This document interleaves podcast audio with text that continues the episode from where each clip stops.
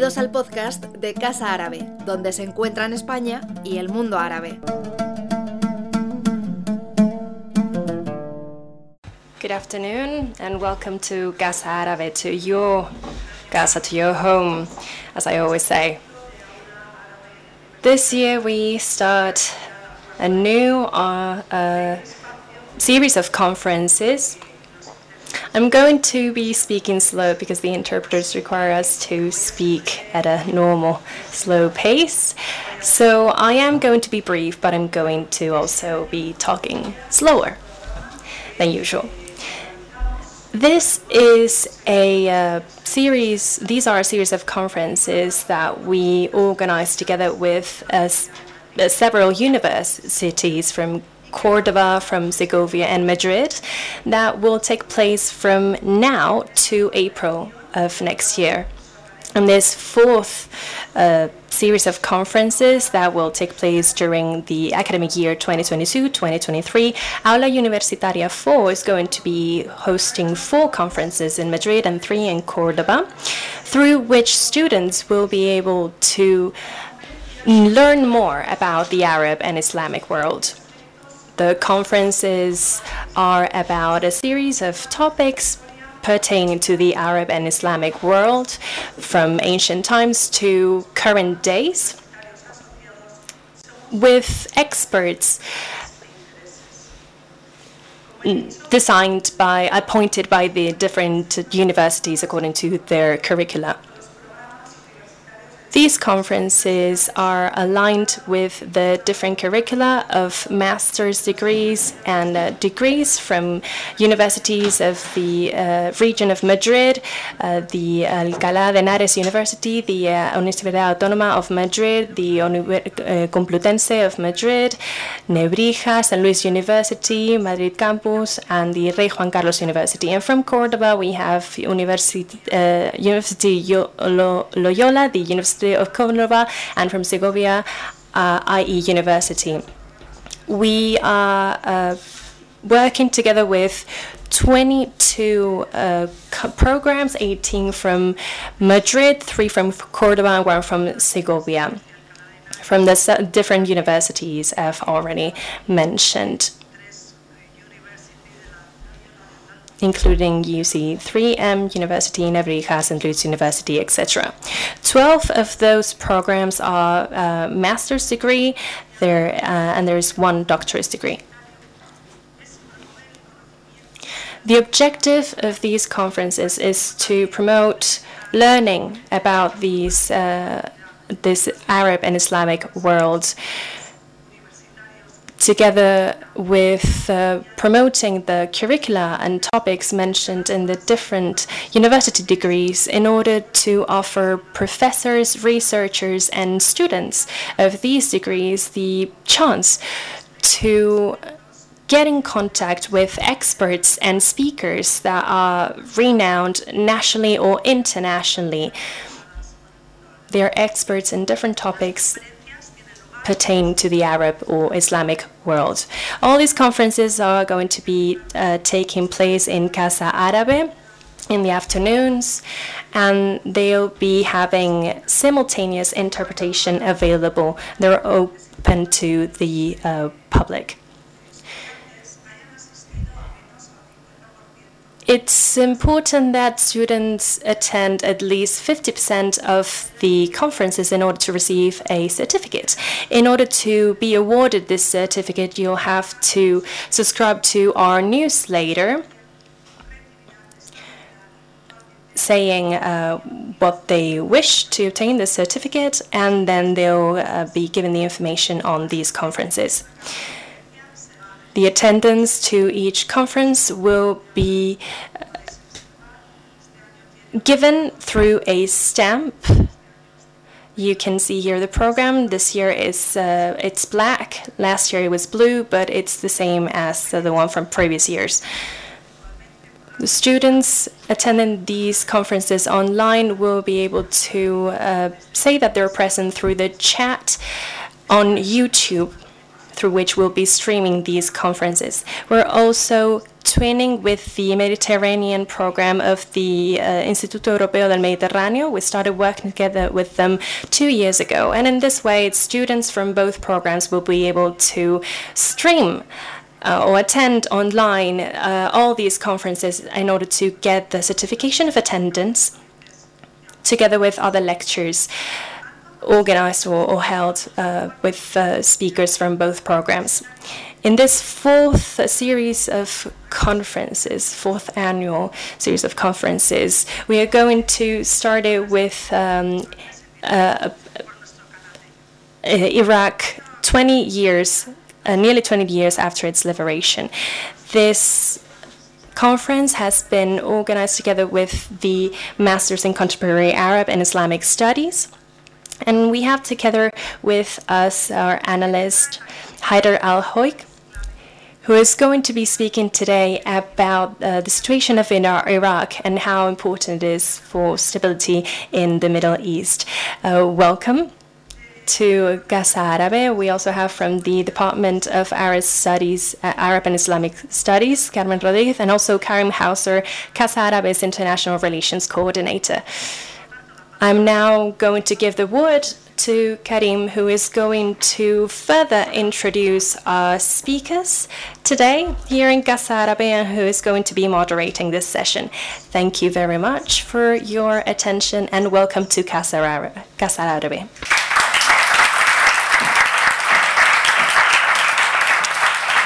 Muchas gracias. Eh. Many thanks, Cristina, and thank you everyone who is present here today in Casa Árabe. It is truly a pleasure to see how, over the years, you keep attending these conferences and also uh, universities keep joining us in these uh, series of conferences. As Cristina mentioned, we are working together with Cordoba, and this year Segovia joined our efforts. We also have a twinning program with Barcelona with uh, this uh, Mediterranean program with EMED. I believe it to be crucial to talk about Iraq. So, when thinking about what kind of opening session we could have to attract the interest of students, I think that Iraq is always a good good bet.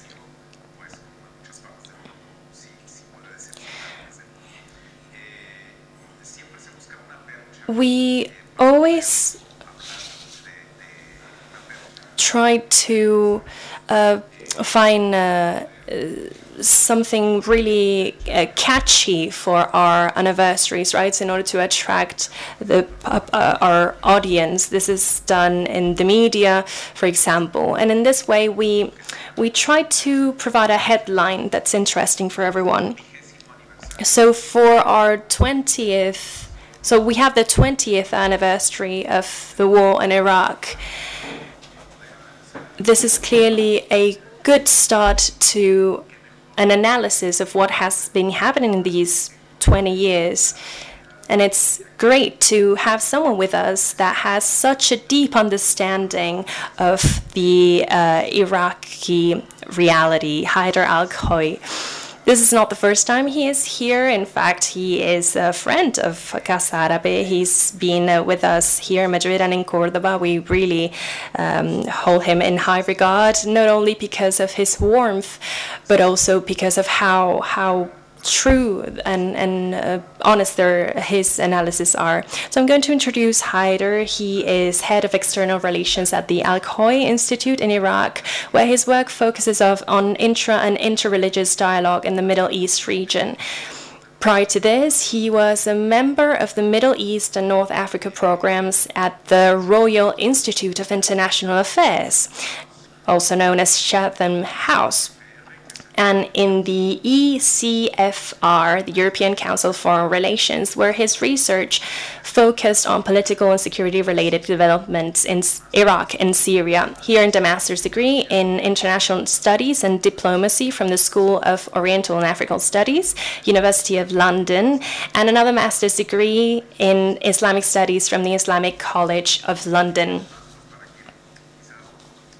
Also, for those of you who don't know his uh, his his surname or how surnames work in Iraq, he, um, Mr. Al-Khoei has um, a, a, long family behind him of uh, very distinguished people from uh, Western Azerbaijan, uh, from Shiite uh, religious leaders and renowned legal experts.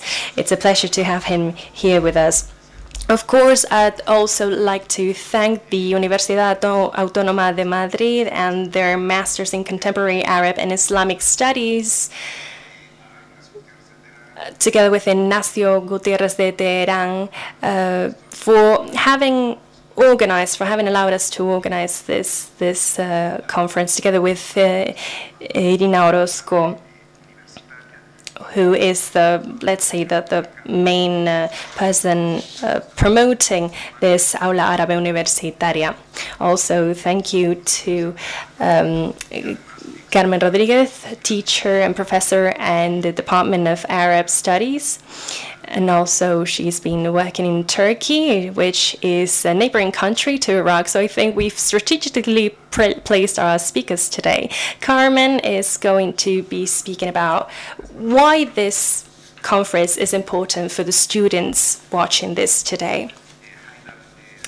Later on, Hayder will speak, and from then on, we'll start a short debate we'll have a period of time in which you'll be able to intervene. Not only those who are here at Casa Árabe, but also those who are streaming this conference through YouTube. Through YouTube, you can ask your questions, make your comments, and we'll be happy to answer them. So, without further ado, Carmen a pleasure, uh, really to an honor to, to, be here with you today and to share this panel with uh, Karim Hauser from Casa Árabe and also with uh, Haider Al Hoei from Al-Khoei Institute. And um, it's really a pleasure and an honor because as uh, you have been introduced to, to the program Aula Árabe is a wonderful list of conferences that we can uh, attend during the year. And I encourage all the people here, also all the people that are listening to us from their houses, and especially, of course, to our MA students to follow this wonderful list of conferences that are going to be held in the framework of aula árabe here at uh, Casa Árabe. Uh, almost every every month. So uh, it's really a pleasure, really an honor, as I said at the beginning, to host the first of these conferences. And as Karim has mentioned, uh, we are going to focus on a key country, and on Iraq. Uh, as Karim has also mentioned, uh, in, in 2023, uh, we will commemorate the 20th year anniversary of the infamous Iraq invasion led by the United States in 2003. With the, with the help of Hayder al-Khoei, we will analyze the current situation in Iraq and the Middle East after these 20 years, taking also into account more recent developments like the past October elections, which resulted in Muqtada al-Sadr winning the largest bloc, but it was uh, not possible to form a government. The resulting Political instability has led to violent clashes, as you may be well be aware of that, and there are talks to foster early elections as a way out of this period of serious instability. Apart from analyzing the Iraqi domestic actors, we should also consider the role of neighbor countries like Turkey and Iran in the political climate in Iraq. And on the other hand, it would be very interesting to um, pay attention at regional level at the at how the or in which way Iraq is promoting itself as a mediator or as a facilitator country in the region. For instance, mediating recently between Iran and Saudi Arabia. Baghdad also held a regional summit last year called the Baghdad Conference for Cooperation and Partnership with the attendance of all the Iraqi neighbors plus France, Qatar and Egypt.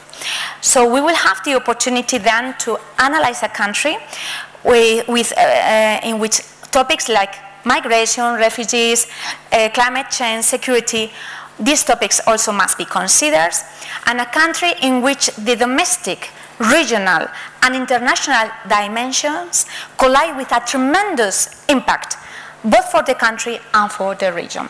So, Heather, it's a pleasure to be here with you, and the floor is yours.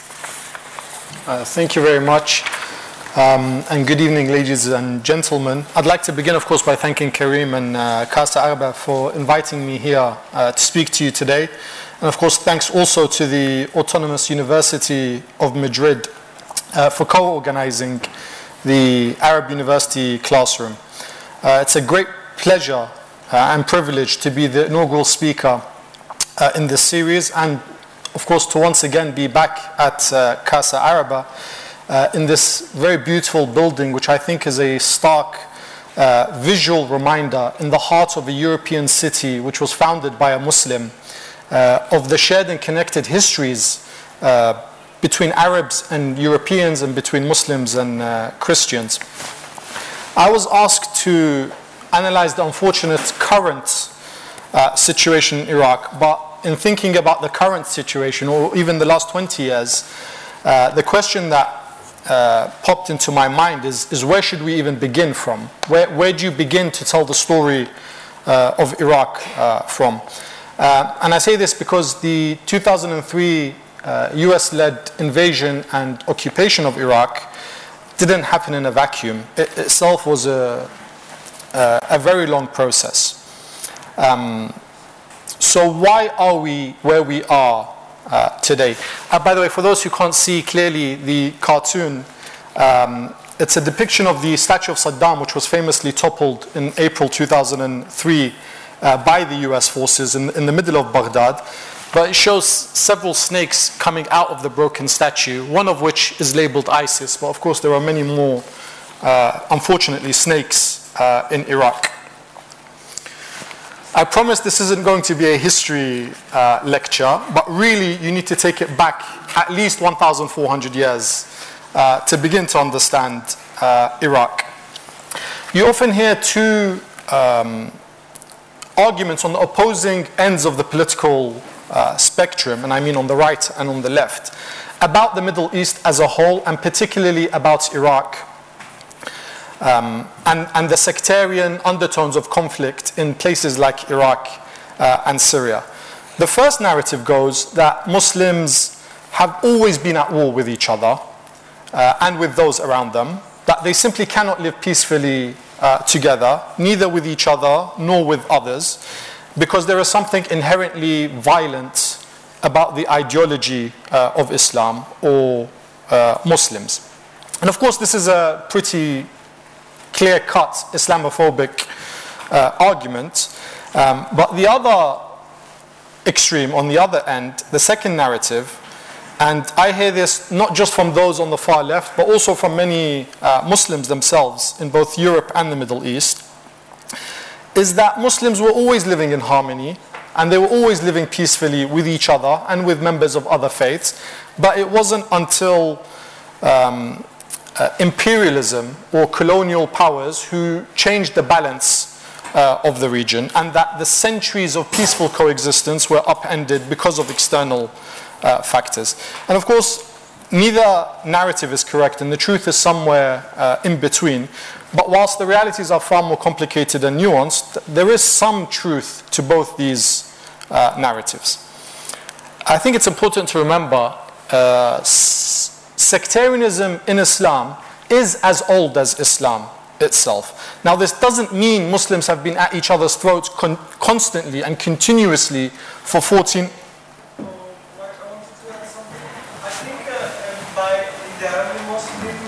Um, excuse me, you can, you can ask towards the end, but please, please, thank you. Yes, keep, keep it, write it down. So this doesn't mean Muslims have been constantly at each other's throats, but if you take it right back to the 7th century, on the uh, top left is a painting of the Battle of Karbala, one of the most infamous uh, tragedies in early Islamic history, where the uh, family of the Prophet were massacred by uh, the Muslim Caliph and the Muslim uh, army. Essentially, this, this uh, revolved around the question of leadership and what happens after Prophet Muhammad. And I understand this is neither the time or the place to discuss you know, historical or theological differences between Shia and Sunni Muslims. But I mention this because I think it's important to remember uh, that Muslim blood has been shed by Muslims uh, since the very early days uh, of Islam. And tragically, blood shed in the name of Islam um, and this is a crucial feature of these early conflicts that we are still suffering from uh, today, especially in Iraq, where you see local politicians, religious leaders, and even foreign powers abuse and manipulate religious identity and sectarian identity. So they mobilize religion to push personal or political um, uh, agendas. It's also true that the relations um, between Iraqis themselves and between the Iraqi people um, were always under threat when external powers are in Iraq. So the, the picture on the right is a map of Iraq, Iran, and parts of Turkey uh, in the 16th century. Um, and of course, then the yellow or orange is Iran or the Safavid uh, Empire, the purple is Turkey, and the yellow and purple is, is modern day Iraq. So even in the 16th century, Iraq was the center of a regional competition between the main Sunni power at the time, the Turks, and the main Shia power at the time, um, uh, the Iranians. But it's always the Iraqi people uh, who suffer from these uh, conflicts. And of course, today we also uh, see Iraqis in the middle of a regional storm, uh, again with major Sunni and major Shia powers who use religion as a a tool uh, to push their foreign policy agendas. In the uh, early 20th century, in 1914, just a few months after World War I uh, broke out, it was Britain this time who invaded and occupied uh, Iraq, and they defeated the Ottoman Empire, and then they, they suppressed local Arab tribal uh, resistance, and then they imported a prince from the Arabian Peninsula and just made him king of Iraq and created a new country uh, called the Kingdom of Iraq. Crucially, here, the British colonial powers consciously decided, and you can read these in the documents written by them at the time, they consciously decided that although the Shia of Iraq were the majority in Iraq, uh, for colonial reasons, power must be kept at the hands uh, of the minority um, uh, Sunni population. And of course, at the same time, the Shia religious establishment, who I'll speak on later in this talk, um, also forbade Shias from participating in the new Iraqi state. So they didn't go to school, they didn't join the army, they didn't join government service. So you can imagine decades later the kind of uh, generational and institutional legacies that such exclusion um, uh, caused in Iraq. And of course, we talk about Shias and Sunnis all the time, but it's important to remember uh, the large Kurdish minority in Iraq. And they were also uh, given the short end of the stick uh, when Iraq was created.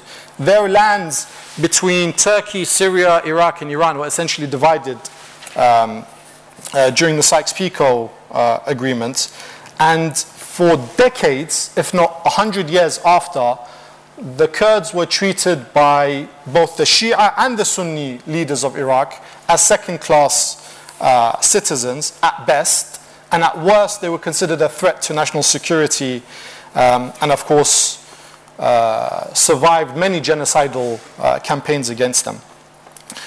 So, between the British and American occupations, we had the, the, the military coup after military coup once the Republic of Iraq was established. Uh, and the Ba'athist regime consolidated its power in the 1960s all the way until uh, 2003.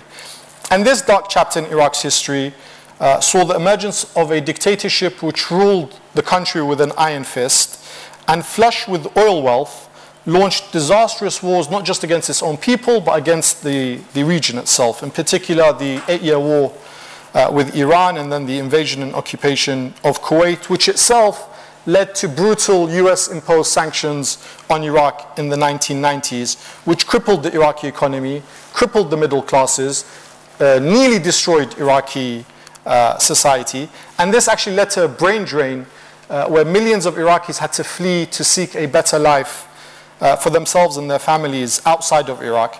And actually, the only reason I'm speaking to you in English today is because my family were one of the lucky ones that managed to flee Iraq in 1991 uh, and settled in the UK.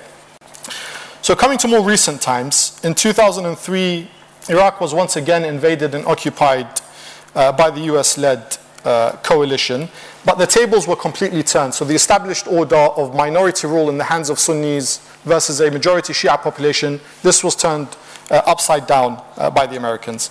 And till now, 20 years later, or almost 20 years later, there's a lot of debate about why the United States went to war uh, in Iraq. And you hear theories, everything from completely uh, a dream of redrawing the map of the Middle East to controlling Iraq's vast oil wealth to, of course, finding weapons of mass destruction, which were constantly talked about uh, to even sending a message to other US enemies that we are the world's only global superpower and look what we can do uh, to a country. So it was not just about Iraq, but a message to American enemies elsewhere. But rather than focus on the question of why, I'll try to go through uh, what happened next. So, what went wrong in Iraq? Um, one of the first major decisions taken by the US occupation authorities, and often cited even by Americans as one of the most disastrous decisions that were taken, were to completely dismantle all Iraq state security uh, services. So even the National Army, which is supposed to protect the borders, and the intelligence agencies were completely uh, dismantled. And of course, what is a state if it doesn't have a monopoly on the use of violence?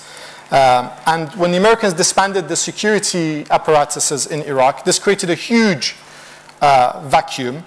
And overnight, you had tens of thousands of highly trained, well equipped, young, military aged men, many of them battle hardened, um, who were suddenly told you have no future in Iraq uh, anymore. And by the time the Americans realized the mistake and tried to correct uh, the decision by promising to continue to give salaries to the Iraqi soldiers until a new army uh, is formed. It was already too late. The insurgency by this time was in uh, full swing.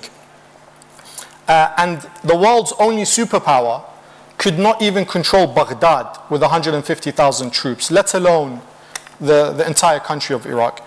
And it's remarkable, even not as an Iraqi, just as an observer, how five years after George Bush famously declared mission accomplished, he couldn't come to Iraq unless it was in pitch black darkness, complete secrecy. He would land in a US military base, talk to the soldiers, meet some Iraqi politicians, fly out, and then the media would be informed the US president uh, has visited.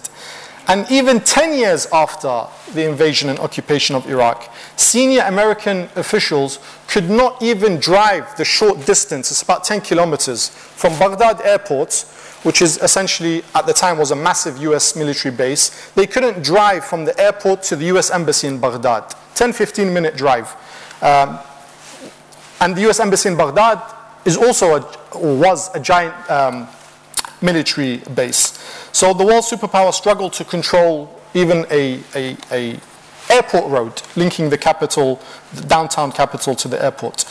Now the decision to dismantle the security services was also taken immediately. This was the second order the, the Americans uh, took in Iraq. The first order, which is called uh, CPA Order Number One, was the De-Baathification Law, modeled on the post-Nazi denazification program uh, in Germany. Now, publicly, De-Baathification was about uh, preventing the men who were crucial to the running of the Ba'athist regime um, from participating in any way, shape, or form in the political life of Iraq's post Ba'ath era. So it wasn't like they were all jailed.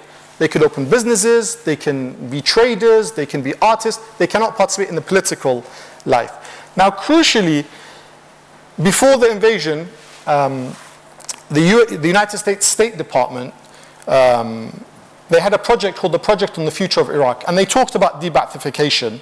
And at the time, they were thinking of around 20,000 senior Baathists who played a key role uh, in the running of the state. But once the Americans invaded Iraq, uh, Iraq policy was pretty much exclusively in the hands of the Pentagon and the Defense uh, uh Department. And they decided no, de-Baathification would include millions of Iraqis.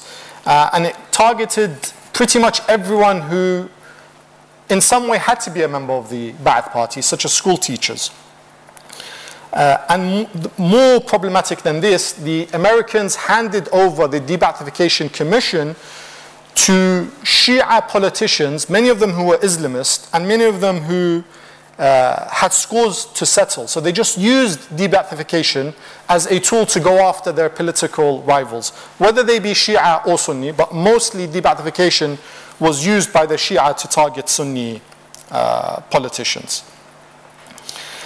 And in helping to create the new constitution and set up the new uh, political order, the Americans often maneuvered in Iraq not according to what Iraq needs and the realities in Iraq, but unfortunately what was happening 10,000 kilometers away in Washington. So the American authorities in Baghdad were worried about uh, domestic election cycles in the US, uh, the popularity of the Bush administration uh, at home, and often they would rush decisions uh, just to say something has been done. And the process of uh, writing the Iraqi constitution, this is just a blurb of the first section of the Iraqi uh, constitution. It was rushed by both the Americans and the Iraqis, particularly the Shia Islamists and Kurdish uh, political parties, who are now dominating the political process uh, in Baghdad. The Sunnis, by and large, boycotted the constitution writing uh, phase, and they almost legally nullified it in the referendum, but it was narrowly uh, passed and uh, ratified. Many parts of the Constitution are still today fiercely contested um, and debated. And actually, much of this confusion and much of the vague wording of the Constitution was deliberate. It was by design to have a vague Constitution that we can just push through and then we'll worry about the details and the fine details uh, later. Just to give you an idea I'll read out Article 2. Uh, Islam is the official religion of the state and is a foundation source of legislation. A. No law may be enacted that contradicts the established provisions of Islam. B. No law may be enacted that contradicts the principles of democracy. Now, I'm not here to argue Islam and democracy are not compatible because we can see in many places in the world they are compatible. But there's very little detail in the, in the Constitution about which Islam and what do they mean by foundation source of legislation? And who gets to interpret uh, Islam? So, this confusion and vagueness uh, led to the constitution being seen by many Iraqis as part of the problem in Iraq and not part of the uh, solution. And many, even not just activists, but some political parties, uh, argue that it should be amended to bring clarity and stability uh, to the country. But of course, this is wishful thinking uh, because the established political parties who are entrenched in the states uh, in Iraq. Um, the status quo is serving their interests quite well. Um, and you see politicians in Iraq, they often only pay lip service to the constitution.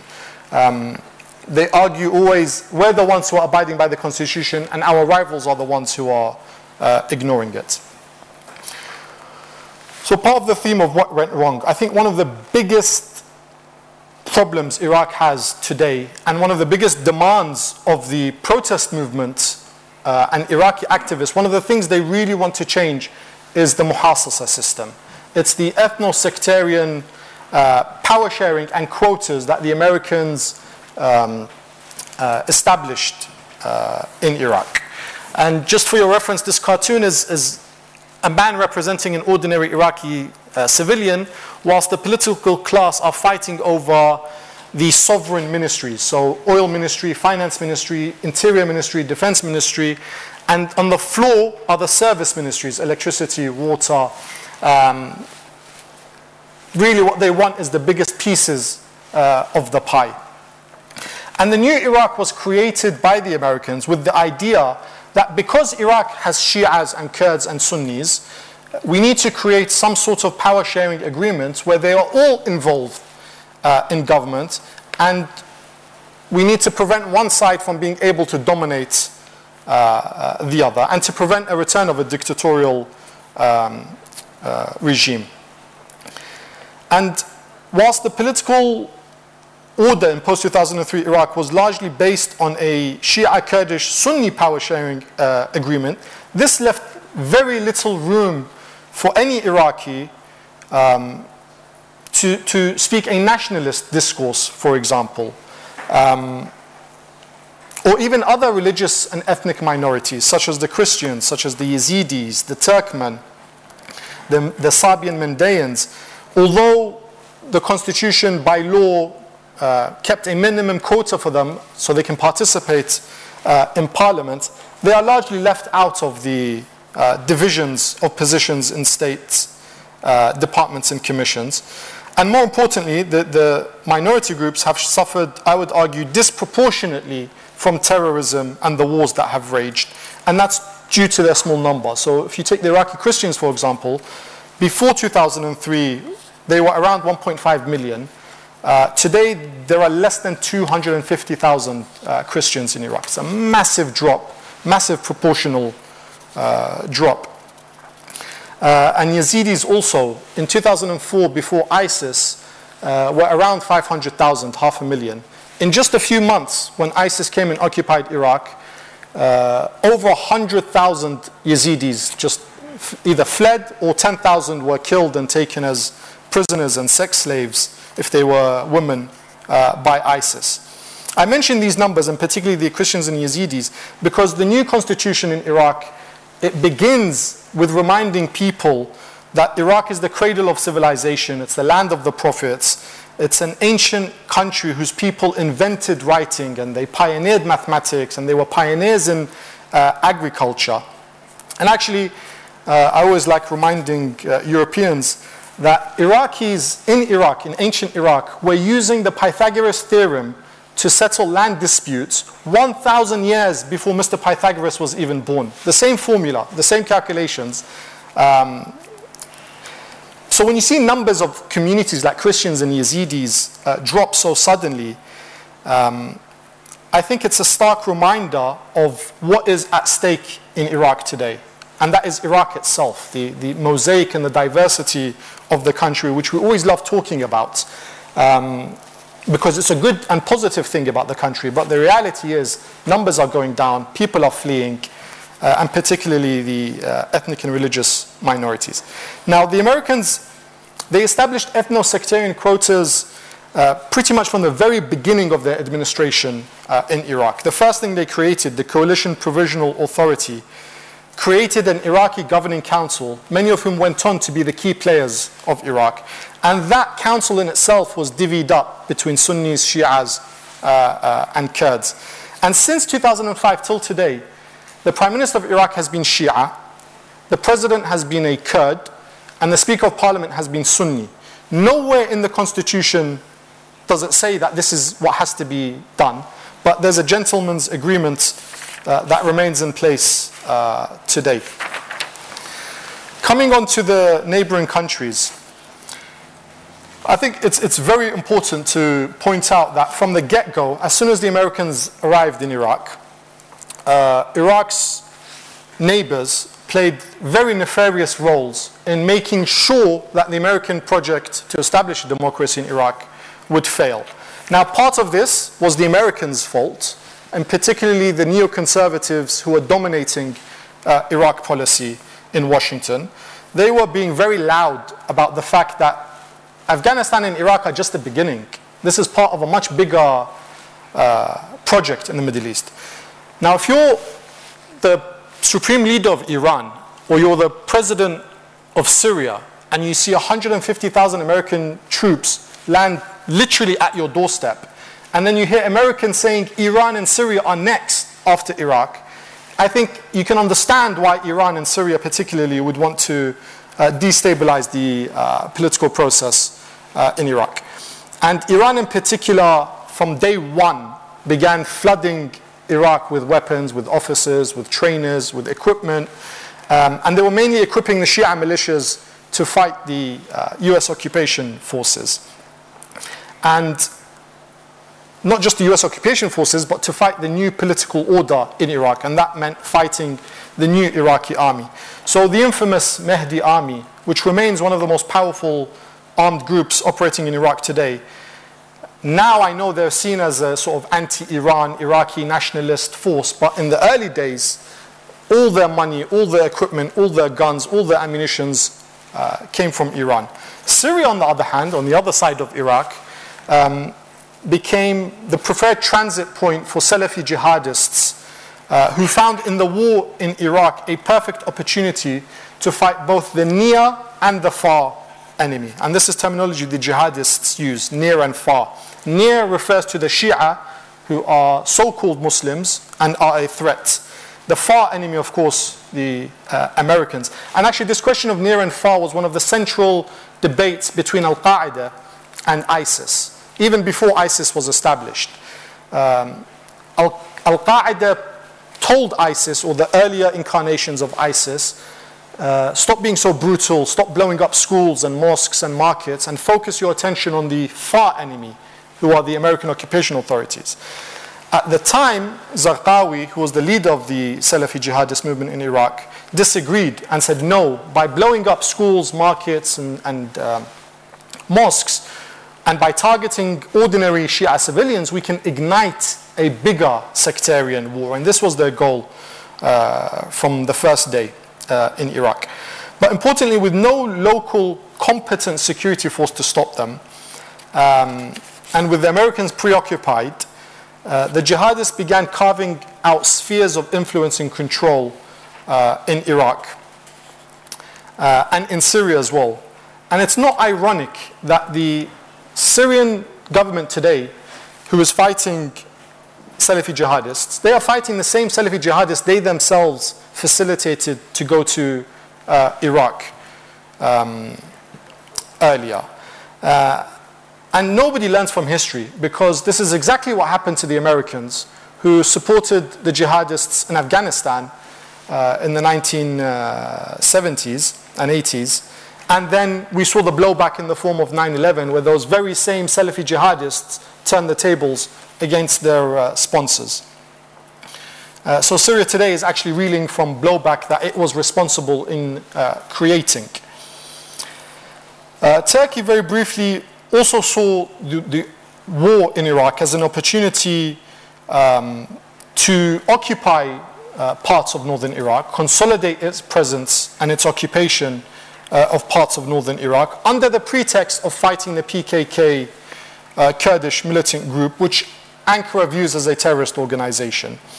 And like Iran and like the United States, Turkey also regularly violates Iraqi sovereignty by launching airstrikes, artillery, artillery strikes, uh, and missile attacks on targets inside uh, Iraqi territory. Uh, and Saudi Arabia, of course, we, we can't not mention, uh, for decades had used their vast oil resources uh, to export Salafi Islam uh, around the world, the, the, the, very ideology which underpins groups like Al Qaeda and ISIS. And the Saudis, you know, always when you speak to Saudi officials, uh, it's a classic line, oh, it's not us, it's private individuals in Saudi Arabia. It's not the government, it's, it's some of our people. Uh, but the reality is the Saudi government did very little to stop Salafi jihadists going to Iraq. Um, and more importantly, they did very little to stop the huge financial assistance that wealthy Gulf donors uh, were giving to the jihadists uh, in Iraq. And on top of that, the Saudis boycotted the political process uh, in Iraq. And that had the effect of pushing Iraq even further into Iran's uh, arms. And unfortunately, many other Arab countries saw the Saudi boycott and, and, and followed uh, suit. Coming to more domestic uh, problems which led to ISIS. Um, you, you cannot tell the story of ISIS or Iraq without mentioning uh, Nouri al-Maliki, the prime minister who was in power uh, from 2006 to 2014. Despite losing the 2010 elections, he didn't win. There was a nationalist coalition who won more votes uh, than Maliki. Um, despite this, both Iran and the United States uh, threw their weight and through their support uh, behind Maliki. And this is one of the more interesting um, stories of the Middle East. Yes, Iran and America, they fight in Syria. Yes, they fight in Yemen.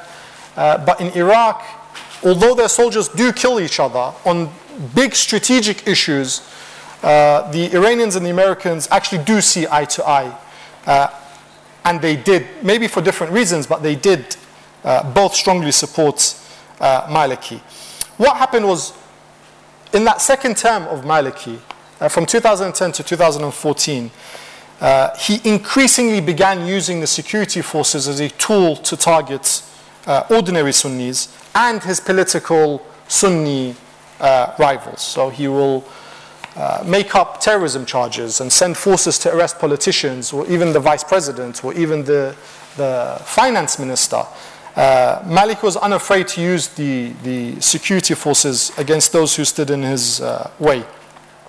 And of course, this also had the effect of pushing many ordinary Sunnis into the arms of uh, ISIS. Now, the fact that the new Iraqi state was built around a power sharing agreement uh, led to a very fast deterioration of government inst- institutions because positions were now based on ethnic identity and loyalty, not competence or meritocracy. Um, and this actually also led to corruption spreading within the security forces um, and a general weakening of the official uh, armed forces. So what Maliki did was instead of rely on the Iraqi army, who he couldn't trust, he instead uh, focused on very s- uh, smaller group of highly trained US equipped, US trained special forces that reported directly to him and not through the Ministry of Defense and, and standard uh, military chain of command. And over years, this wasn't just overnight, it was happening over years, even during the first uh, Maliki term, which started in 2006.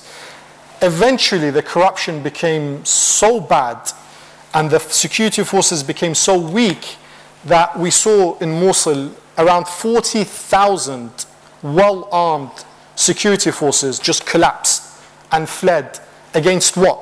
Not a 30,000 strong army. It was a few hundred, some say a few thousand initially, uh, ISIS uh, militants who moved into Iraq from Syria. But the, yeah, 40,000 soldiers just collapsed, billions of dollars worth of uh, armored equipment and guns uh, were left behind. And also, corruption in Iraq created conditions which led to thousands of innocent Sunnis being jailed by the security forces um, with no charge and no opportunity to prove their innocence unless their families pay money to whoever it was the, the, the officers running the jail, the judges, or senior politicians. And on the flip side, so you had thousands of innocent Sunnis languishing in jail. On the flip side, a convicted ISIS terrorist who has been caught red handed and jailed and sentenced to death could just walk out of jail if he pays the right bribe uh, to the right person. And of course, it's again impossible to discuss ISIS without mentioning uh, Syria and the uprising and then the civil war uh, that erupted and went on to destabilize the entire region. And, and you can't not talk about Syria because ISIS itself, the word ISIS, the abbreviation in Arabic, refers to the Islamic State in Iraq and Syria, or, or Sham uh, in Arabic. And the porous nature of the Iraq Syria border, along with the inability or unwillingness of the Iraqi government and US forces to control it, allowed militants to freely move between Iraq and Syria. And this freedom of movement strengthened the jihadists in both countries and, of course, culminated in the June 2014 uh, occupation of uh, Mosul, and then around the third of Iraq uh, was lost uh, to them. Um,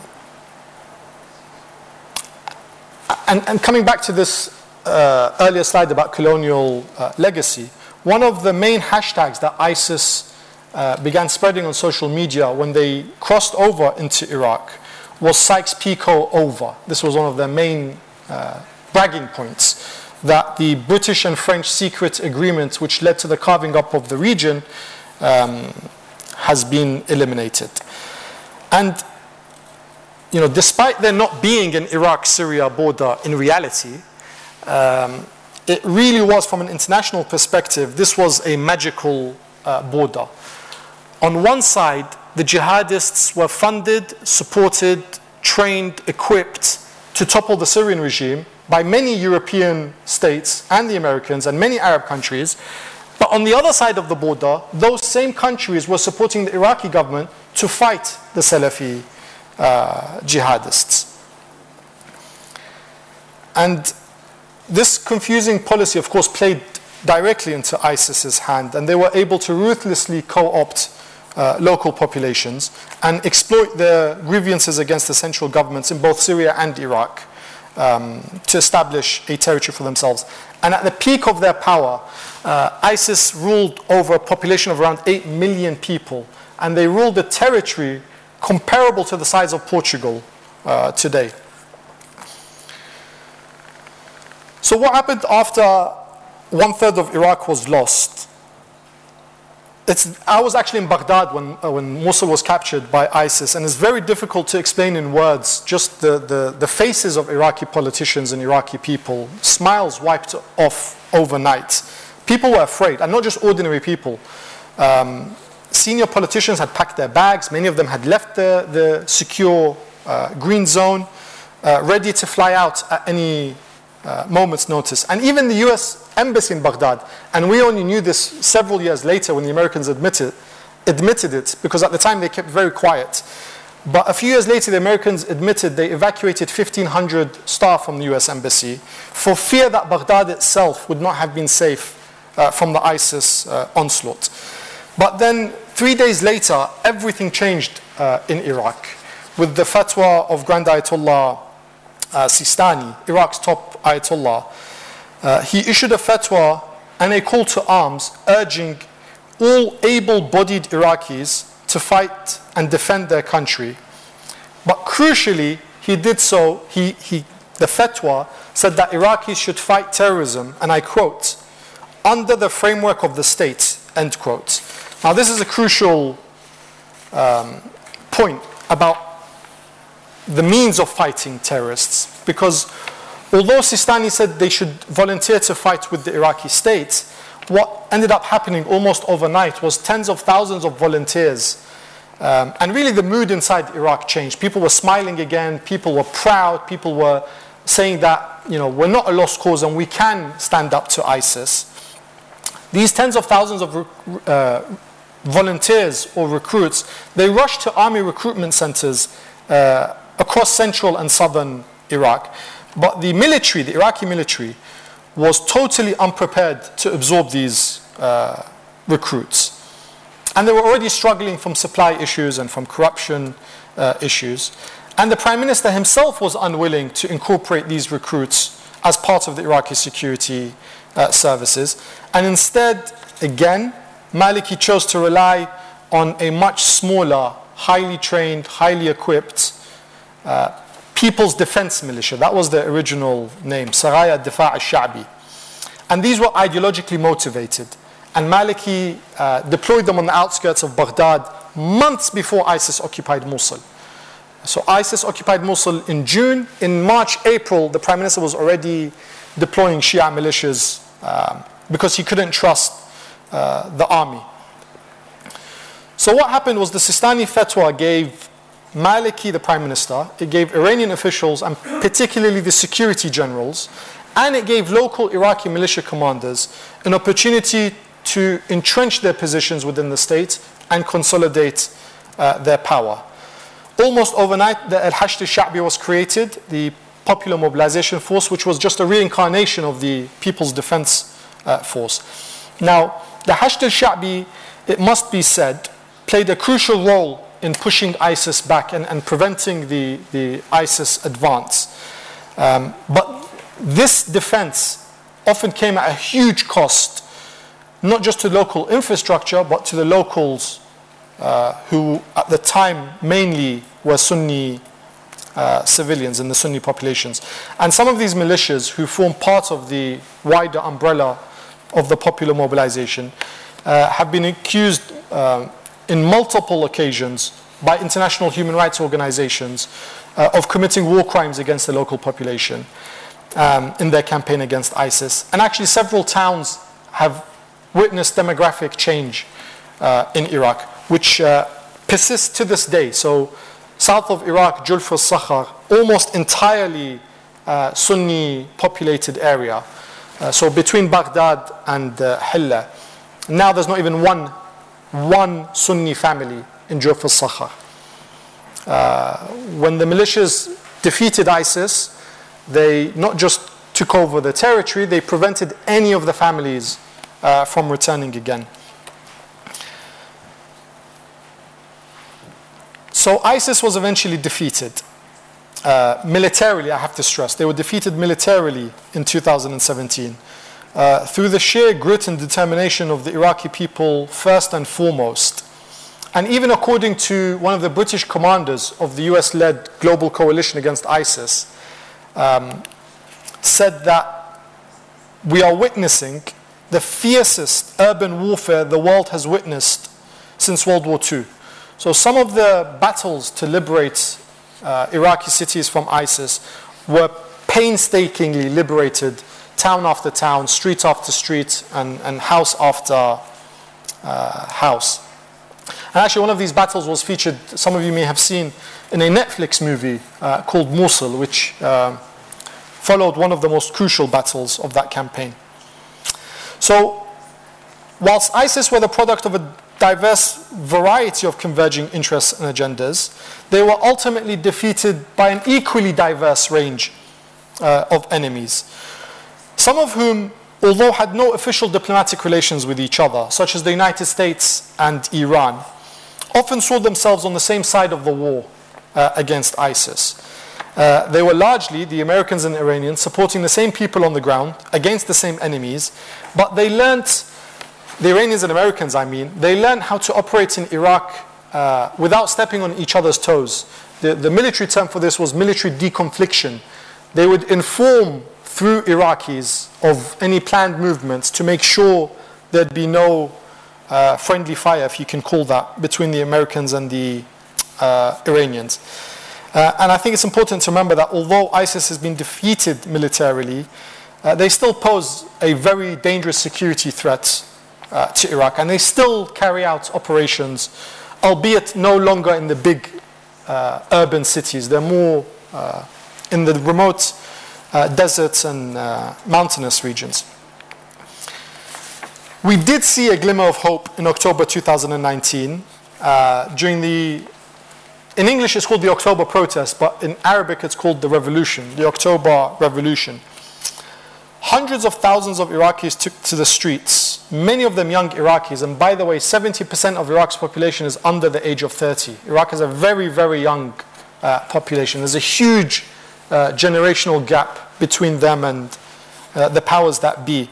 They came out on the streets demanding end to corruption, demanding services, demanding dignity, very, very basic rights. Give us water, give us electricity. Uh, and in fact, one of the most popular slogans of, of the October Revolution was Nurid Watan, we want a homeland. They were not asking for wholesale regime change. Um, they were asking for basic rights. Um, and although many Sunnis, so the October uh, uh, protesters, overwhelmingly were Shia uh, Iraqis. Um, and although Sunni Iraqis sympathized with the protests in Baghdad, and of course many of whom in, were in Baghdad participated uh, in the protests, we didn't see similar protests in Sunni uh, cities of Iraq, uh, in Salah ad-Din, in Anbar, in Mosul, as we did in the Shia areas, for a very simple reason. Uh, and that's those Sunni areas were almost completely destroyed if not by ISIS, then by the war against uh, uh, ISIS. And Sunni Iraqis were very fearful that if they took to the streets, it would be very easy um, for the Iraqi security services to suppress them under the guise of fighting uh, terrorism. And of course, those fears turned out to be um, tragically justified uh, because the Shia protesters posed a much bigger problem for the Shia powers in Iraq. When Sunnis are protesting in Sunni cities, you can say, yeah, this is because of ISIS, or they're friendly to ISIS, or they just, you know, they have sectarian uh, animosity towards us and they want to change the state. But when Shia protesters are out on the streets protesting against Shia corrupt politicians, it's much more dangerous uh, for the Islamists, particularly, and the Shia uh, militias. And we saw how this glimmer of hope was very violently uh, snuffed out and extinguished uh, by the powers that be and by the militias who rule uh, Baghdad. So it was a very, very violent crackdown. Over 600 uh, civilians, unarmed civilians, were murdered in cold blood in the center of Baghdad uh, by Iraqi security forces and um, Shia militias. Now, although the protests were successful in the uh, extent that they forced the government to resign, so those protesters and those martyrs eventually led to the prime minister, the former prime minister, resigning. Um, and they actually pressured the politicians to hold early elections. Uh, so the government resigned, they held early elections, and protesters themselves now currently have around 30 uh, seats in parliament. But the larger goals of the movement remain unrealized um, because their vision and demands are in stark contrast to the status quo powers. There's actually a really wonderful quote, it has nothing to do with Iraq, but I read it in a uh, novel uh, by Khaled Hosseini, an Afghan author. But I think it really sums up the pre- predicament Iraq is in now. He writes, and I quote, The rope that saves you from the flood may become the noose around your neck, end quote. Uh, and indeed, the young Iraqis who went out on the streets to protest uh, against corruption were murdered by the very same militias who not so long ago saved the country from um, ISIS. So, yes, they played a crucial role in defeating ISIS, but their ambitions and rivalries and interests uh, risk destroying uh, Iraq. Okay, five minutes. I'll probably skip some. Yeah, I'll probably skip some stuff. Uh, for the last 20 years, the very strong geographic, linguistic, familial, religious, economic, uh, cultural, political, social, and military. And, I, am saying all of these because that's how strong uh, Iraq Iran relations uh, are. Uh, these gave Iran, over the last 20 years, unparalleled access, uh, and they have penetrated every political, judicial, and security establishment in Iraq today. but the irony is that whilst the American invasion of Iraq essentially removed one of the biggest rivals of Iran in the region, which was Saddam, and that's what enabled Iran to uh, have so much sway uh, in Iraq. At the same time, uh, it allowed Najaf to flourish, which is the global heartland of, of uh, Shia uh, Muslims, and it's the headquarters of the Shia religious uh, establishment. And whilst Iran's been very successful in political, economic, cultural, military, security, intelligence uh, ties in Baghdad, in Najaf, till today, they've made very, very little inroads, religiously speaking, uh, because Najaf and the religious establishment of Najaf prides itself on political and financial independence from any center of power, and that includes uh, Iran. So often in, in policy circles and think tanks and even in, in mainstream media, this, is of, this struggle is often seen as Qom versus Najaf, but that's not a very accurate way of putting it because Qom is a Hawza and is a religious school just like um, Najaf. It's an important center of learning. The struggle is really Tehran uh, and Iraq, Tehran and Najaf, Tehran and uh, Baghdad, with the Iranians trying to exert influence over every aspect of life in Iraq, which is seen as their backyard. And Iran sees itself as the big brother of Shias worldwide. And I remember when I met the former Iranian ambassador to Iraq. This is, this is a meeting in the Iranian embassy in Baghdad, in Iraq. And he very casually says, and I quote, The Shias are one big family, and Iran is the father. End quote. Now that's a, that's a striking thing for an Iranian diplomat to tell an Iraqi in Baghdad. But if that's how comfortable and casual they are, You can imagine what the Iranians are telling each other um, uh, in Tehran. I wanted to. Actually, let's just skip to where we are today. So, why, why does religious, why does religion matter, and why do clerics matter so much in Iraqi politics? It's because every major Shia movement in Iraq, whether it's a party, political party, or movement, uh, follows an ayatollah. Because at an individual level, every single Shia Muslim must follow a grand ayatollah for religious guidance. And although this is an individual and personal decision, uh, groups do form and can and do pledge uh, allegiance to a political, uh, particular cleric.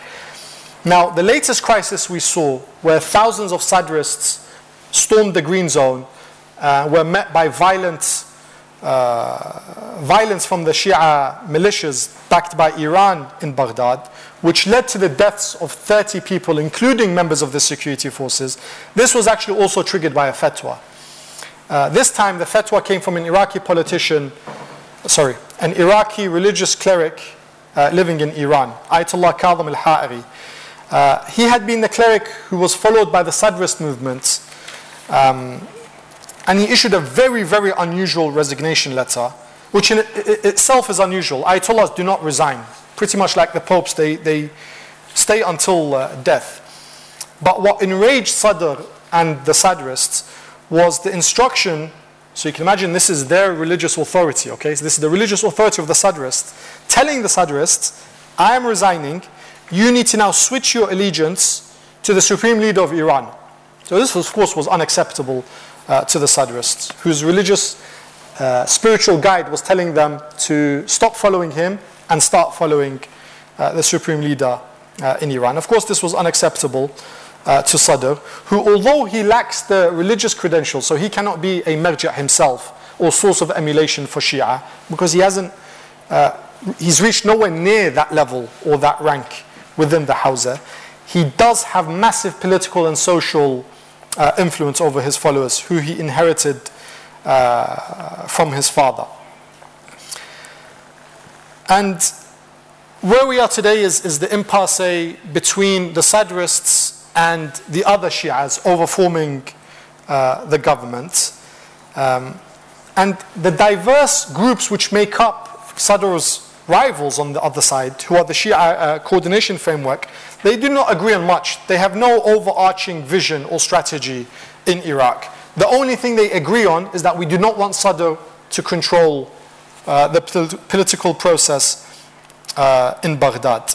And of course, the, co- the, the, coordination framework is often seen as Iran's arm in Iraq, but it's actually much more complicated because it includes political parties and groups and movements who are not uh, Iranian backed, but who still fear Sadr and who see the Iranian backed militias as the lesser uh, of two evils. Um, I think we'll leave it at that, Karim and hopefully take questions if there are any. Thank you very much.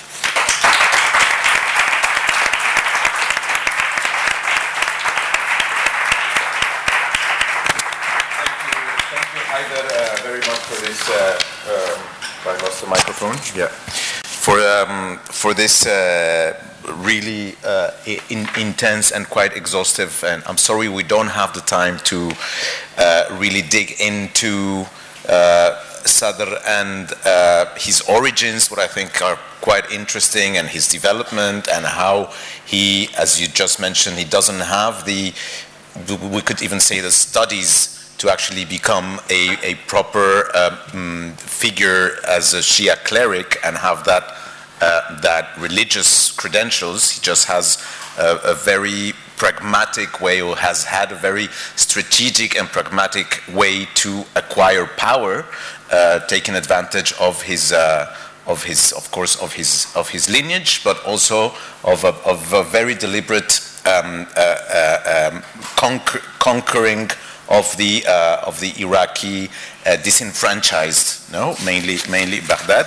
I think we have witnessed through um, uh, Hayder's um, uh, uh, talk, and how important the history of, of Iraq is, its place within the Middle East, the fact that sectarianism is not particularly new, but that it has been fueled by uh, by the recent crisis, a series of crises and of uh, implantations and of interventions and of, I would say, re-engineering as well. And the idea that Iraq could be considered like just a, a, a blank uh, a, canvas where an experiment of democracy would just be mm, you know, uh, uh, it, really like in a laboratory uh, and maybe taking a bit of Lebanon maybe as an idea of how to do this muhassasa and, and the, uh, without taking uh, in consideration the, the, the uh, terrible results that this has uh, uh, given in Lebanon. Uh, of course, they're not exactly the same, this, these two countries, but the system seems to be vaguely, vaguely similar. These liquid alliances that you have mentioned also are very important when we think of how can strange bedfellows like the Americans and the Iranians be at some point fighting together without really be fighting together. So there's lots of nuances that you have you have dropped, uh, and I'm, i really hope that uh, you know this militiaization of Iraq, also the way that militias have taken over, and how non-state actors have become pretty much the decision makers, at least on the ground. Uh, uh, so anyway, I really think that it's high time for questions uh, from you, from the floor. And Carmen, please. Yes, may I start with one question? Thank you very much, Hayder for your detailed look at what is going on on Iraq nowadays. And I would like to you to assess or evaluate the role of the Prime Minister Kadhimi in all this uh, current crisis? I don't know, we should take one or two questions and yes, I don't know if, if, if, you, if we, we can have, take uh, si one or two questions. aquí también las pueden yes. hacer en, en castellano. You can also ask questions in Spanish. We have interpreters available. If you have questions in English, that's okay too. So we'll ask one or two more questions for our speakers. Minutes. Um, I can take the question yes. whilst people think about Yes. Yes, that's right. So, Prime Minister Kadhimi came to power because of the October protests and the resignation of uh, Adil Abdel Mahdi.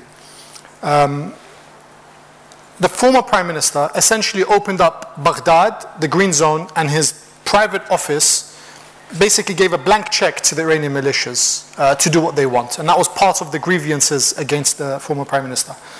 The current Prime Minister, Mustafa al Kadhimi, came and did the exact opposite. So when he came to power, he viewed the Iranian backed militias uh, as the biggest strategic threat to Iraq. Uh, precisely because of what Karim just mentioned. There's one foot in the state, one foot out of the state. Are they states? Are they non-states? Are they hybrid states? Uh, they, they, he, the Prime Minister views them as the biggest danger. Now, his solution to that, I think, is very short-sighted and, and misguided. Because what he's done is open up his office, Baghdad, and the Green Zone, and not just the Green Zone, every state department, ministry, commission, anything where there are where there is money to be made, he's given a blank check to the Sadrists. So the, the Prime Minister, although says the right things, uh, speaks in a nationalist discourse, not sectarian, um, the policies are quite disastrous. You're fighting a group of militias. Yes, I don't think very few people would disagree they are dangerous and pose a threat to Iraq. But the solution cannot be to then back and support the biggest militia in Iraq. Um, and actually, many of the so called Iranian militias or Iranian backed militias are offshoots of the Sadrist uh, militia. Um, and I don't think that's going to end well uh, either. To use one big militia or one big mafia to fight the other uh, mafias, it's actually this almost unconditional support of the Prime Minister to Sadr is part of why we are here today and why we've reached this stage, because it in, in, emboldened him uh, and empowered him. It wasn't just you know, winning the elections, it was the very strong support he's had from the central government to spread his tentacles all over the Iraqi state. So uh, we have a question online from uh, David Ramos. He asks if, uh, uh he says, could it be possible that as uh, Shia Islam is the main religion in Iraq, Iraq might turn into a puppet state of Iran as it seems to be happening, or that there might be a full annexation as was seen in previous times where the region of Iraq was mostly under Iran's sphere of influence, or would this increase the Arab identity in Iraq? Yeah, I actually, I actually skipped this uh, slide because of time issues. Um, it's, a, it's, a, it's a good question, but it's based on, I think, a false assumption. Okay. uh, that's much, uh, Martin, yes, that's much believed by um, many people that because the Shia are majority in Iraq and because Iran is a Shia country, therefore the Shias are either loyal to Iran or Iran's able to uh, co-opt them. Um, and as I mentioned in my talk, the Iranians do see themselves as the big brother. They do see themselves as the uh, powerful, larger uh, member of the family. Uh, but Iraq is not a pushover. And Iraqi Shias, religiously speaking, are very different to Iranian uh, Shias. So, in a nutshell, Iran is a theocracy it's, it's, the country is run by a cleric and religious leader um, who sees himself as the legitimate leader of a nation state, whereas in Iraq, Iraq's top Ayatollah repeatedly has called for a civil state. That's not a small thing to call for when you live next to Iran. For Iraqi Ayatollah to say time and time again, I want a civil state in Iraq, what, what is he actually saying? He's saying, I don't want a religious state like Iran, and I don't want to be uh, uh, like Iran. Philosophically, this predates both of them. Um, the, the, the, the debate in Shia Islam revolves around uh, the role of clergy in society. So the traditional mainstream orthodox interpretation of Shia Islam believes that only good men can create a good society. Whereas the revolutionary new interpretation of Shia Islam by the Iranians believe only a good society can create uh, good men. So the answer to the question is no. Iran cannot just take over. Uh, and they've tried for the last 20 years and they've made very little progress in, in Najaf. The, the question people ask is okay, then what happens after Sistani? Well, actually, the Iranians already tried to, let's say, plant a potential successor uh, to Sistani in Iraq. And there was a very clear backlash from the religious establishment in Iraq that this is unacceptable, and the Iranians changed their minds. Um, and I think the Iranians understand this. They cannot just, you know, they, they cannot take over Iraq. Not just because Iraq is very different to Iran in terms of its makeup, uh, in terms of the other ethnic minorities and religious minorities uh, uh, who live there. It's a fundamentally different reading of Islam, and the Iraqi people, even the religious Iraqi people, uh, will not accept a wilayat al-faqih. They will not accept a religious cleric being head of the country and being able to dictate um, everything that happens there. Mm-hmm. Another question: uh, Does the Carlos Santonja asks if the uh, does the U.S. play any role nowadays in Iraq politics, or are they just bystanders? That's a very good question, actually. Uh, they still they still have, of course, they still play a role. They still support uh, key parties and institutions in the Iraqi state, but I think they matter a lot less uh, now than they did uh, 20 years ago. Um, and actually, this is a, a, a regional trend. Uh, even if you look at the last hundred years, before it was very easy for old white men in European uh, halls to just redraw lines and say this is a country and you know this, this is the new reality. Now the locals have a much uh, uh, bigger say. The Americans, I, to be honest, I don't think Iraq is a priority for the Americans. I don't think Iraq is even in the top 10 of priorities uh, for the Americans. Uh, where Iraq is important from an American perspective is unfortunately through the lens of Iran. So, yes, Iraq matters because we have an issue um, uh, uh, with Iran. Um, but yeah, I mean, they still have a role. They still have trainers on the ground. They're still training and equipping uh, select uh, units of the Iraqi security forces diplomatically. They have the largest embassy uh, in Baghdad, which is almost like a city, a mini city uh, uh, in Baghdad. But certainly they matter less as, uh, you know, I said old white men. Now it's angry young Iraqis on the ground who make more of the decisions. Mm-hmm. There was a question over there. See? Okay, thank you very much. Uh, I mean, no wonder, Hayder, with all what you said, I mean, I'm the first one to be convinced of the fact that history definitely sheds the light on, on, on the news and the current prospects. Uh, and so, but I will still uh, bring my question more to what is ongoing now, actually, with two questions, or maybe two that could be turned into three very quickly. Okay, uh, one, when it comes to the, no, I'll go, I'll go, very quickly. One, when it comes to Muqtada Sadr and his nationalist project, and the fact that at the same time he gathered like uh, a considerable number of, of, voices. No, how can we understand this? Is there a popularity that builds on something in particular? Because the impression that I have is that still he presents himself as a strong nationalist Iraqi, and the anti-Iran track somehow is something that he's playing on. Uh, then, too, when it comes to Kurds, where do they stand from these same issues? There used to be the um, kind of the very important actors, and we hear about them. We hear about the presidential or the president in himself and his position, but we don't know where Kurds stands from these issues. Uh, and third, actually I won't fall in conspiracy theory, but what I see is that we talk about Iran. When we talk about Iran, we talk about Saudi Arabia, and we know that Saudi Arabia and Iran like have some issues in Lebanon, for example. Uh, what about Iraq? Is there something similar, or is it something a ground I would say that is different from what we have in uh, in Lebanon? And thank you. Okay. The, the, the, thank you very much for the questions. On uh, Sadr and his nationalist uh, project, it's actually remarkable if you actually look at the numbers, the number of, not the number of seats he's winning in parliament, if you look at the number of votes he's getting, it's stable or it's going down.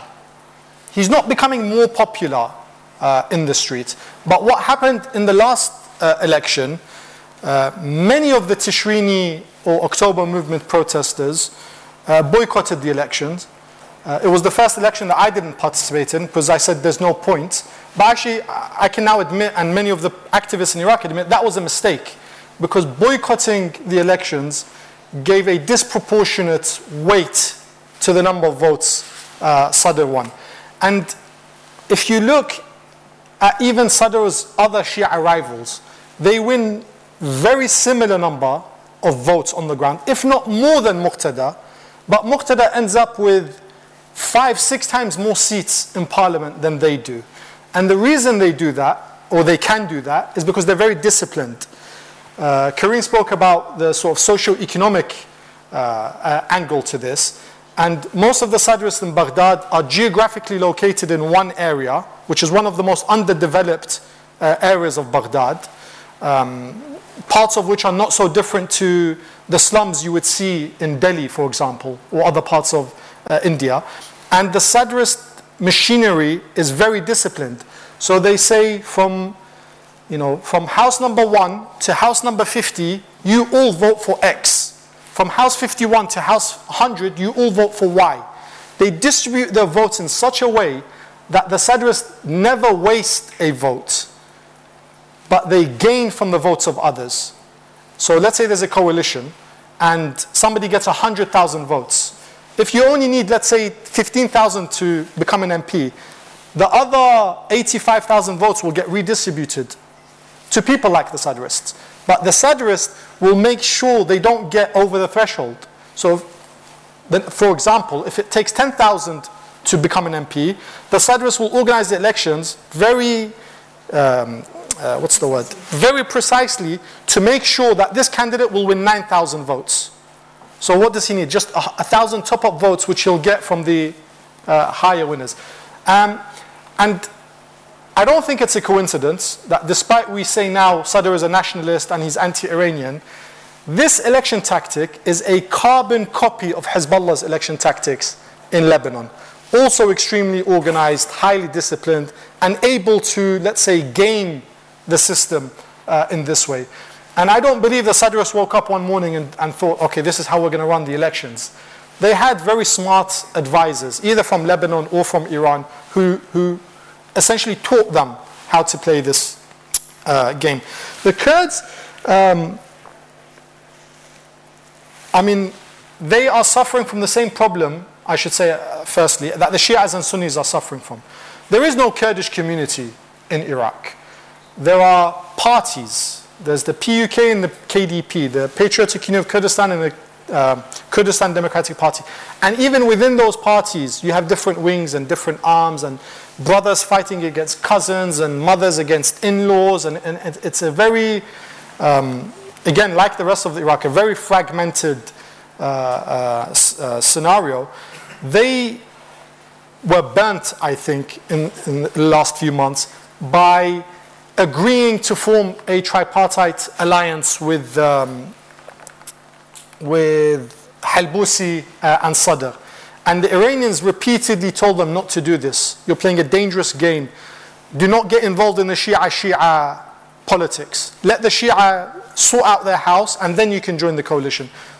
Barzani said, no, I'll just ally with Sadr and some of the Sunnis and create a, a, a new order. And of course, the response was very violent. You had uh, rocket attacks, you had even ballistic missiles from Iran uh, launched against Kurdish targets in Iraq. Now, um, we're in a situation where the Kurds, if I, if I can be very cynical, they don't care if it's Sadr or if it's Iran or if it's Kata'ib Hezbollah or if it's Maliki. There's a status quo. They're benefiting from the status quo and they want to continue that status quo. Uh, and actually, this is a rumor, this is not fact, but when Sadr resigned from parliament, uh, people believe he was led to believe by the Kurds and the Sunnis that they would also follow suit and resign from the parliament, therefore stripping parliament of its legitimacy and its mandate. That's not what happened. Sadr withdrew his MPs from parliament. The Kurds simply went to the other Shias. Um, and I think the Kurds will do whatever they need to do to just maintain their slice of uh, the pie. Uh, as for Iran and Saudi Arabia, um, to be honest, I haven't closely studied Lebanon, so I can't compare uh, uh Iraq with Lebanon. But I think, again, I think, maybe this is more wishful thinking than reality, I think the Iranians have realized the folly of their um, previous policies in Iraq. Um, and now they're much more, let's say, they're less vocal about Saudi re-engagement with Iraq. So I spoke about the, the, the you know, the Salafi jihadi history and, and, and, the role that Saudi played. But actually now Saudi-Iraq relations are very good, state-to-state relations, uh, I mean. For the first time in almost 30 years, the Iraq-Saudi border was opened. Uh, the Saudis have exhibitions uh, in Iraq. There's high-level talks uh, between the two. Um, and I think Iran recognizes, or at least I hope Iran recognizes, that Iraq is a unique country. Yes, it's majority Shia, and therefore will always have good relations with Iran, but it's also majority Arab, and therefore will always have good relations uh, uh, with the Arab world. And I think at least some in Iran, of course, Iran is also, what do you mean when you talk about Iran? The, the, the foreign ministry, the, the president's office, the IRGC, the Revolutionary Guards, the intelligence agent, they also have um, uh, clashes on Iraq and they have policies that go against um, uh, each other. But I think, yeah, there's, there's more of a acceptance of Iraq playing a natural role. Uh, and Iraq facilitating not just American Saudi, which you mentioned, American Iranian talks in Iraq, but also Saudi Iranian uh, uh, dialogue. And I think that could be uh, beneficial to the whole region if Iraq can play this natural mediating role in the region. Um, time is, is almost, uh, has almost run out, but because we had some introductory remarks at the beginning, we'll give you five more minutes, especially because we have more, more questions coming in. There is two questions that are related uh, uh, that have to do with muhassasa, and we did, you did cover this during your talk, but there's two questions asking about uh, if there is any um, chance that compared with Lebanon, that this system could actually um, uh, uh, function in Iraq. So um, I think you've already mentioned that, yeah. but maybe you can mm, just confirm. And I just wanted to add one of my own, which is you have talked about very briefly if democracy and Islam, and we didn't really get into that. But my question is related to or that the compatibility or non-compatibility is what do and it's I think generally in terms of the Arab Spring and what people of, the, the, the populations who revolted wanted a different system, but they didn't really know what system because what are the parameters that uh, mm, um, Tunisians or Egyptians or in this case Iraqis could uh, uh, could have if they want to think of a, a modern democratic state. They don't. They haven't really uh, any examples of how this could have been achieved in the past because of the uh, imperialist, colonizer, etc. model. So, what would a, uh, a, a democracy in, in, in, a, in, let's say, organic way, what it, would it look like? Or what do you think the average citizen in Iraq would imagine if they would, you know, there's, there's no previ- previous experience. So that is the main, I think, conundrum for many of the, of the uh, uh, um, uh, citizens of the Arab world. They have nothing back to, to uh, that they can look forward to. Thank you. Uh, on the first question of muhassasa, the, the, the, easy answer is no. It can, it can never work. Um, the reason it can never work, and the reason why it's not working in Iraq, is because you don't have a government and an opposition. You don't have an executive and then a, a strong opposition in parliament which can act as a sort of check on the executive power. The muhassasa system means everybody is in government. And you know, can you, can you imagine a European country with 15 political parties forming a coalition government? Can you imagine in terms of policy and vision and strategy how ineffective and how weak uh, uh, such a government is. And more importantly, um, it doesn't work because it's not based on meritocracy. Your ability to get a job in Iraq, unfortunately, is the case. It doesn't matter how smart you are, what university you went to. It matters not even who you know. It matters who you are. Um, you know, there's some really, in the grand scale of the things we're talking about, this is maybe inconsequential, but many examples of, for example, uh, a Sunni working for a Shia politician for years, or a Shia working for a Sunni politician for years, when it comes to asking a very simple favor, let's say renewing a passport, it's very normal for the Sunni politician or the Shia politician to say, no, sorry, you know, I already have my people, you need to go through this route because you're Shia, there should be a Shia uh, uh, response facilitator.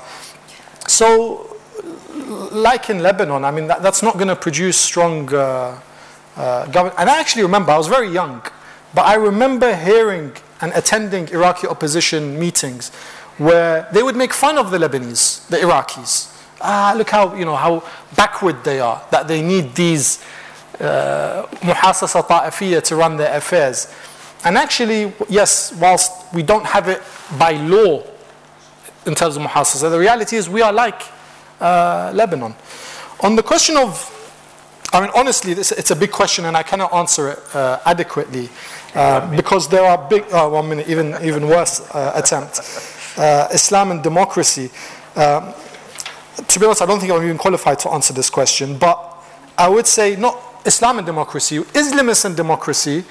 Uh, what we've seen, unfortunately, is, and not just the classic sense of Islamist, even in places like Iraq and, and, and um, uh, Sadr, they do not believe in democracy.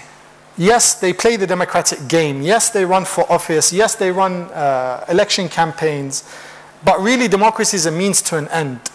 Uh, democracy is a means to gain seats, to control certain ministries. And, and we actually have, talking about muhassasa, we have a point system in Iraq when we're divvying up uh, ministries. Uh, so, for example, the, the, prime minister will be worth the most number of points, let's say 50 points. If you have the prime minister, you cannot get any other ministries. This ministry will be worth 15 points. This commission will be worth 10 points. And they sit down really like with a pen and paper and calculator and you know who, sh- who, who should get what and deserves what. So, um, yeah, they, they, they use democracy as a means, and then when they are in power, uh, I think we have to be honest. There, there, I can't think of examples, not where Muslims haven't been successful, but where, and there's a big difference between being Muslim and being an Islamist. Uh, all Islamists are Muslims, but not all Muslims are, are, are Islamists. Um, what, as, as for what could look like, Indonesia, Malaysia, maybe not perfect examples, but the two coexisting uh, uh, peacefully. But in the region or in the previous Yeah, past of Iraq, no- history of Iraq, there's no parameter. No. Yeah, well, I, I know what you mean. We have no reference point. No to sort of- reference point. Yeah. Carmen? algún- Well, um, I have more questions, but maybe it will take a lot of time to, to answer them because, of course, I mean, just to leave it in the air, no, but uh, how Turkey is perceived inside the country or to go deeper into, to explain, I mean, it's, it's interesting to say, to, to analyze why Sadr will form a government, will be closer to form a government with the Sovereignty Alliance made up of Sunnis and with the Kurds that with the other Shia groups, no? That's, that's I mean, th- these are topics that are really very interesting to, to debate about, but Yeah, and actually, just very briefly on that I- point, um, great. one of the biggest reasons the coordination framework uh, spoilt Sadr's attempt to form a government, because in every government formation process since 2005, the biggest bloc in parliament has been the Shia. They're the biggest bloc, they have the first say in forming a government. If the Sadr Halbusi sovereignty alliance had worked, it would have been the first time in Iraq's post 2003 history where the Shia would have been a minority in the biggest bloc. And you know, many people say, so what? This is a natural uh, progression of democratic processes. But for the Iranians, this was seen as a red line and a national security threat. That, of, of course, this is an exaggeration, but it will, won't be impossible for uh, you know another dictatorship to emerge out of a situation like this. That was one of the arguments they were using. It was a very sectarian-based argument that this is a danger for the country. Thank you. So um, I'd like to, to thank to thank everyone uh, for for being here tonight. Uh, I think we regarding the, the title 20 almost 20 years after Iraq's liberation the, the liberation is still very much under the same quotes I, I don't think it's been liberated or it uh, uh, it was maybe it's liberated some some nasty snakes under Saddam's um, um, statue. Uh, what is certain is that, uh, like, like one uh, uh, very well-established journalist who actually delivered a talk here a few years ago, Patrick Cockburn, he, he talked about Iraq being uh, the tectonic plates of the Middle East. I think that is definitely a, a good definition, not only because of its place in the region, but because of the, the movements that takes place uh, uh, uh, in, this, in, this, in this particular country. It's, at, it's a meeting point. You know, not only was it the, the, the Mesopotamia, the, the, the place where civilization began, and the, those two rivers that are also, we can discuss about how environmentally Iraq is in tatters, is also very, has been very much affected by, by, by the wars, and uh, this, uh, Climate change. and the, with exactly with the cl- climate change. Turkey and Iran building dams on both sides and So water is also uh, an issue that we haven't tackled today. There's so many things to talk about Iraq, and this will certainly not be the last time we uh, we bring uh, uh, Hayder or uh, uh, Carmen to, to join us here in, in, in Casa Árabe. Eh, muchísimas gracias a, a la Universidad Autónoma de Madrid, a todos los que nos estáis también siguiendo a través de la Thank you very much to all those present here in the room, also to all our followers on our YouTube uh, channel, and uh, I would like to see you again. Please uh, get your stamp for your passport, and if uh, you have any feedback for us, just write to us. Thank you.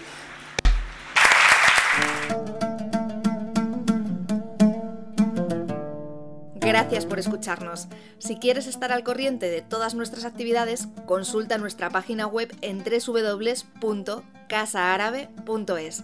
También puedes seguirnos en nuestros canales en las redes sociales en Instagram, Twitter y Facebook.